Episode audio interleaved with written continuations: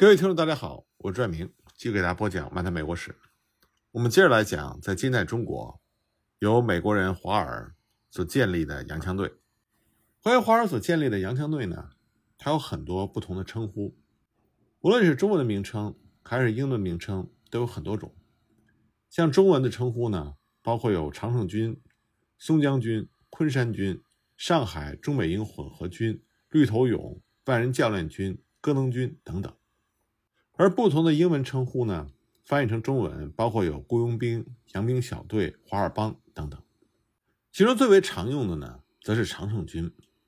常胜军的来历是在于1862年2月，清廷中枢宣布借师驻剿作为国策，所以上海官绅就堂而皇之的把洋枪队称之为常胜军了。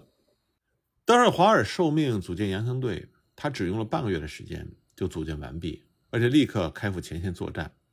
他之所以能够迅速的组建起洋枪队，是因为当时每天停泊在上海黄浦江面的有三百艘外国轮船。所以，起码有六千名外国水手，这些人中不少都是亡命之徒，或者是极具冒险精神。最初的华尔洋枪队，他雇佣的是欧美及东南亚籍的军事人员，大约是两百人，由欧美籍的军事人员担任军官，东南亚人主要是菲律宾人作为士兵。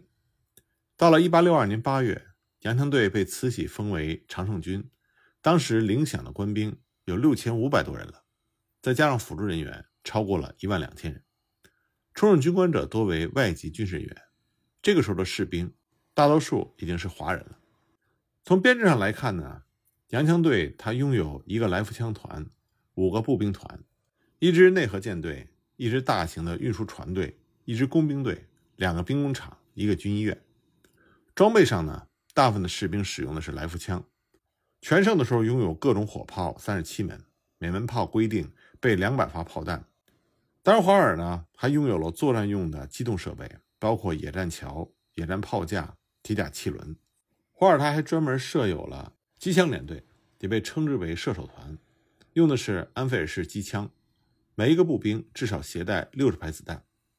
他的炮兵呢，包括四座三十二磅的榴弹炮，三座二十四磅和十八座十二磅的野战榴弹炮，两座八寸口径的榴弹炮，十多门迫击炮。他使用的野战榴弹炮呢，都是美国出产的。华尔他带兵全盘西化，用当时上海人的话来说，就是纯用移法。华尔坚持用英语发号施令，开始的时候只能请翻译，而且还因为翻译错误产生了混乱。常胜军里边会开班教中国士兵学英语，有的英语词汇呢，干脆用音译，比如说口令一二一，就直接音译成 one to one。连长呢叫美智。时间长了以后，很多中国士兵就懂得了不少美式的英文口语。对于士兵呢，华尔他自有一套驾驭之法。他选拔中国士兵的时候，不要吸食鸦片者。选拔的方式也非常特别，先是直愣愣地盯住对方，冷不防猛打猛踢，下不退的才予以录用。他吸收被俘的太平军当兵，并且给士兵发高薪。洋人士兵呢，每个月最高的时候。可以领得三百五十两，华人士兵最低八元九元，但即使这样，也是清军士兵的五倍。他又把洋酒一箱一箱的往营房里运，异常慷慨的请部下开怀痛饮。打仗勇猛者有奖，而且是重奖。华尔呢，为自己的这支军队制定的军旗是红绿两色，还引入了美军的军号来鼓励士气。营方的生活定为上午八点集合。十点整操练，一直到吃午饭。下午是自由活动，晚上七点再点一次名。华尔之前在中美洲这些不发达地区的军事冒险，也为他积累了丰富的军事经验。他对于轮船、火炮等军事技术的掌握，都非常有益于他在上海地区的指挥作战。在作战里呢，华尔他经常是身先士卒，他还懂得作战心理学，还懂得诸兵种之间的协调配置、火力配备。尤其是在江河湖岔水网地区的作战特点，他非常清楚保持机动能力和后勤补给的重要性。所以呢，他的常胜军里设有内河舰队、运输船队，还有工兵、野战桥和医院，并不是单一的作战部队。洋枪队的铁甲船队并不是摆摆样子的，这是由华尔从美英专门运来的铁甲汽轮组成的。这些汽轮呢，是华尔用来作战的非常有效的工具。根据英国观察家的记录，这每一只铁甲汽轮可以装上千的士兵。这些铁铸成的明轮汽船大约九丈长，二战四尺宽，吃水三到四尺深。每艘船上携带着大炮两座，三十二磅的榴弹炮在轮前，十二磅的榴弹炮在轮后。这些汽轮呢，吃水不深，实际上是水陆两栖的，沿着运河水浅的地方也能够行走。另外呢，华尔他非常注意战场信息的搜集，在战前，他喜欢自己去前线侦察，而且尽量的详细。他雇佣了几百名中国摊子和一些外国间谍为他搞情报。这是让他在作战时取胜的机会增大，而反过来呢，因为他知道很多士兵不知道的信息，也让麾下的官兵对他产生了极强的依赖感。洋枪队建立时候的中国，为什么上海的不论是中国人还是西方人都愿意相信这一群在我们今天看来就是非常杂乱的雇佣兵呢？这主要是因为当时的普通中国人对于洋枪知之甚少，普通的华人士兵。需要一定的时间的训练，才能够掌握洋枪的使用。而精通洋枪战术的军事指挥官，这对于华人来说，更不是短时间之内就可以拥有的。所以必须依赖于外籍人士，才能够组成具备整体战力的洋枪作战单位。而随着太平天国的军队逼近上海，由外籍人士主导的洋枪队的建立，就成为了一种必然。这里要强调的是，当时华尔洋枪队的建立。与其说是西方列强推动的，倒不如说是由上海士绅所推动。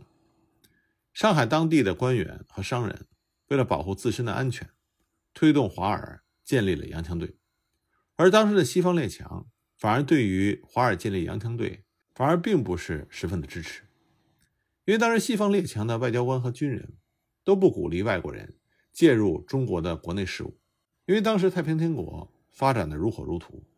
西方列强呢，在太平天国和清廷之间是秉持中立的态度。这倒不是说西方列强倾向于太平天国，而是因为西方列强从他的自身利益考虑，太平天国这个时候有能力阻止从长江的内陆下游到上海的贸易，而这对于西方列强来说非常的至关重要，所以他们才会选择中立。但是西方政府呢，对于在上海的普通外国人，并没有强制性的管束权。所以他们并没有办法阻止华尔他们组建洋枪队。洋枪队刚刚建立的时候，他的装备已经非常的精良，不过训练程度堪忧。华尔他也非常清楚，所以刚开始呢，他非常抗拒当时上海的士绅要求洋枪队立刻参战的这种要求。但是在压力之下，他最后被迫让洋枪队和满清的军队一起行动，和太平军呢有了一些接触。这时候，太平军离上海越来越近了。当时，上海的满清官员吴旭就对华尔提出了一个新的要求，他希望华尔率领洋枪队把太平军从上海附近的松江驱逐出去。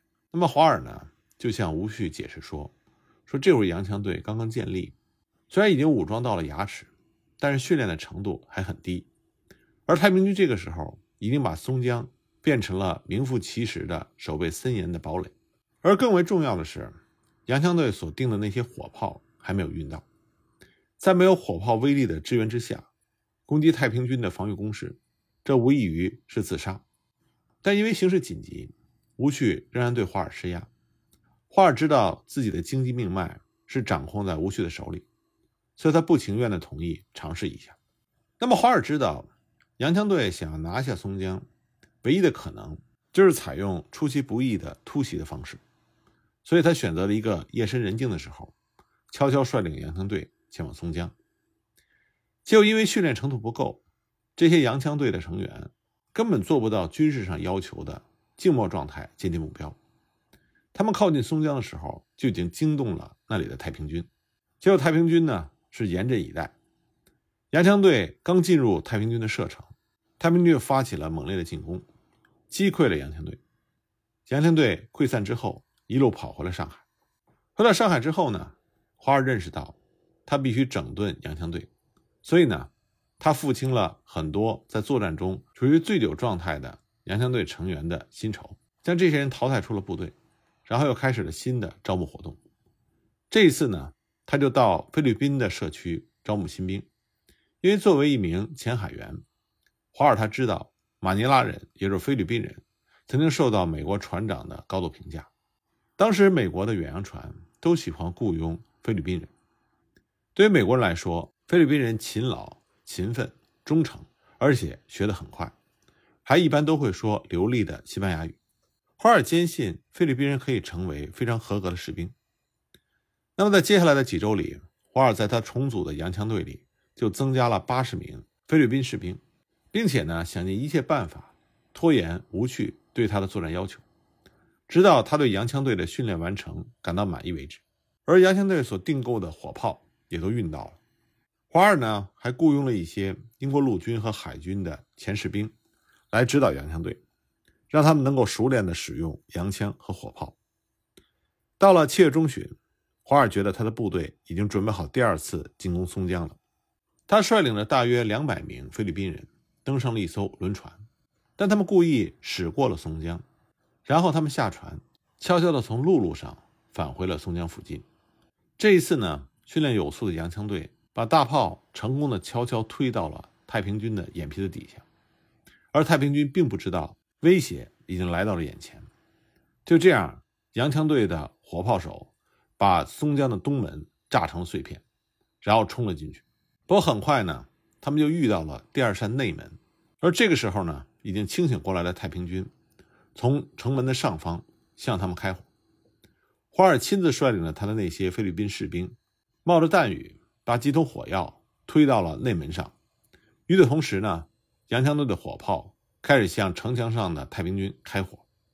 华尔在激烈的对射之下，亲自在内门。引爆了巨大的火药桶，爆炸声震撼了大地，把攻击者和防御者都震倒在了地上。内门之上呢，炸出了一个足以容纳一个人冲进去的洞。华尔当时一马当先，高喊着：“来吧，孩子们，我们要过去了！”然后就冲进了那个洞口。他的副手白奇文立刻率领其他的洋枪队的士兵从这个洞也跟了进去。冲进城里的华尔第一件事情就是率领他的部下。登上了城墙，然后破坏了太平军的火炮。城里的太平军发现自己一方的火炮被破坏之后，立刻发起了猛烈的反击。华尔这个时候呢，对天发射了一枚火箭，意思城外的满清军队可以发起进攻。就没想到满清军队居然留在了原地，只剩下华尔率领他的洋枪队和太平军展开了激烈的搏杀。在人数上呢，华尔的洋枪队。处于五比一的劣势，但最终他们还是取得了胜利。当战事结束的时候，整个松江城看起来就像是一个屠宰场，尸横遍地。洋枪队也付出了惨重的代价，两百名士兵中六十二人死亡，另外有一百人负伤。也正是因为如此血腥的战斗，所以洋枪队在取得胜利之后，对松江城进行了非常野蛮的劫掠，因为他们打仗的目的很简单。就是为了抢夺金银珠宝，为自己积累财富。那么吴旭当然对松江所取得的胜利感到非常高兴，但是上海的西方商人却变得忧心忡忡。虽然他们向吴旭施压，希望他对于太平军向上海的推进采取一些措施，但他们真正希望的只是休战，或者是满清军队能够做出更为强有力的反应。他没有想到吴旭居然让华尔这个美国人。建立一支洋枪队来解决问题，这让上海的这些西方人大吃一惊。因为在此之前呢，太平天国对西方人的态度是尽量努力的不和西方人发生直接的敌对。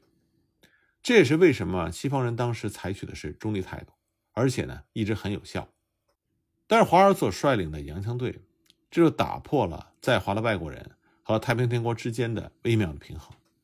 如果太平天国就此，对西方人采取敌对的态度，那么当时西方在华贸易的很大一部分将会彻底的停滞，西方各国的经济利益将会受到巨大的损失。所以呢，上海的西方人对于华尔是非常不满的。可是对于上海的华人来说，华尔的洋枪队反而成了英雄，数百名新兵强烈的要求加入到洋枪队的行列。